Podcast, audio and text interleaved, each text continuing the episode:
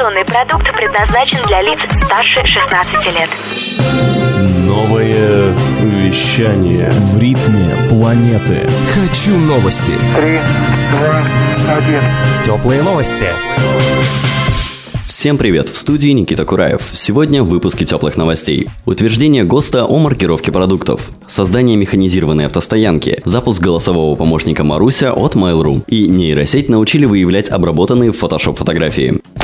В России уже осенью появится новая маркировка продуктов по принципу светофора. Об этом сообщает газета «Известия». Графические предупреждения разместят на упаковке или этикетке. В зависимости от содержания соли, сахара или жиров, полоса должна быть окрашена в красный, желтый или зеленый цвет. Напомним, проект маркировки продуктов питания «Светофор» является добровольным и был запущен по инициативе Роспотребнадзора 1 июля 2018 года.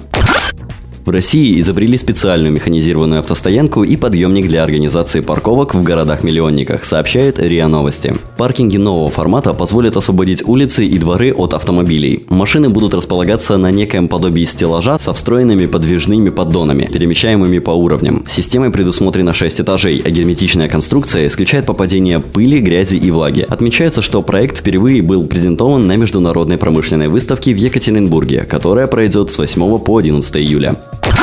Российская компания Mail.ru Group запустила в тестовом режиме собственный голосовой помощник Маруся. Об этом сообщил ТАСС в пресс-службе компании.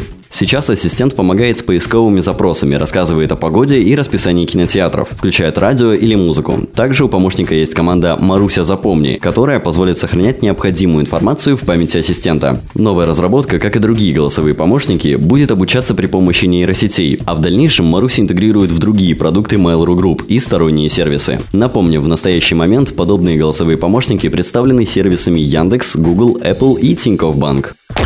В США разработали нейросеть, способную выявлять фотографии, отредактированные в программе Photoshop, сообщает Regnum. Обучение программы происходило путем сравнивания оригинальных снимков и искаженных в Photoshop версий. В результате алгоритм верно определил обработанные фото в 99% случаев. Также нейросеть может предполагать, как выглядел снимок до обработки, не имея при этом доступа к оригиналу. В компании Adobe Systems считают, что разработка может быть полезна для решения проблемы с подделкой изображений. Это были теплые новости. Меня зовут Никита Кураев. Всем пока.